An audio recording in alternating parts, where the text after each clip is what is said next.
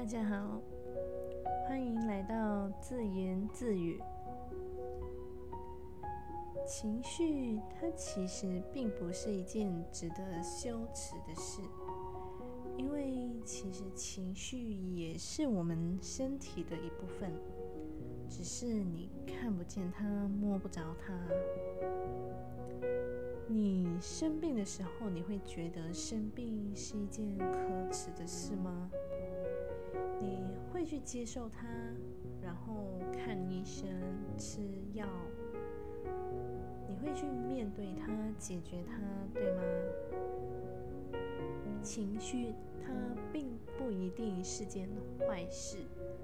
虽然我们通常都会觉得它是件不好的东西，我觉得如何面对情绪，如何接纳情绪，又或者如何去转变情绪、转换情绪，如何化解它，其实这些呢更为重要。逃避情绪，当它是透明，当它是隐形，你把它收得越深。它其实会更容易在某一天突然爆发，它还是会在某一天突然出现在你面前。那在那个时候，可能就会更难解决了，甚至如果严重的话，很可能会引发一些就是不必要的伤害，或者是甚至会伤害到其他的人。但是要切记，就是要向对的人说出自己的情绪，或是表达自己的情绪。可是千万不要像丢垃圾一样，把你的这些你觉得是垃圾的东西，一直丢给别人去接收。我觉得我们必须要更像是像在分享。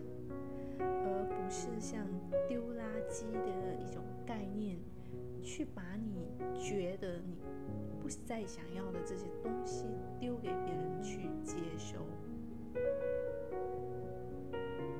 就像，嗯，在我们的日常生活里，你会把你家的垃圾打包了，然后就是送去你朋友家里。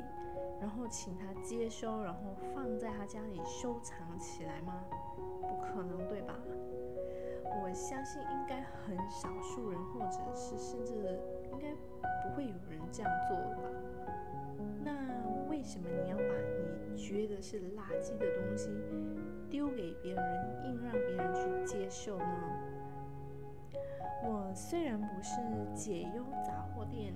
但我希望能尽我自己一点点的勉力，去倾听你收在心里却找不到人倾诉的事。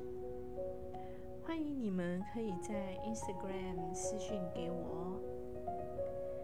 希望在收听的你每一天都更爱你自己一些，也继续慢慢的变成更好的你自己。非常谢谢你耐心的听完我的自言自语，我们下次见。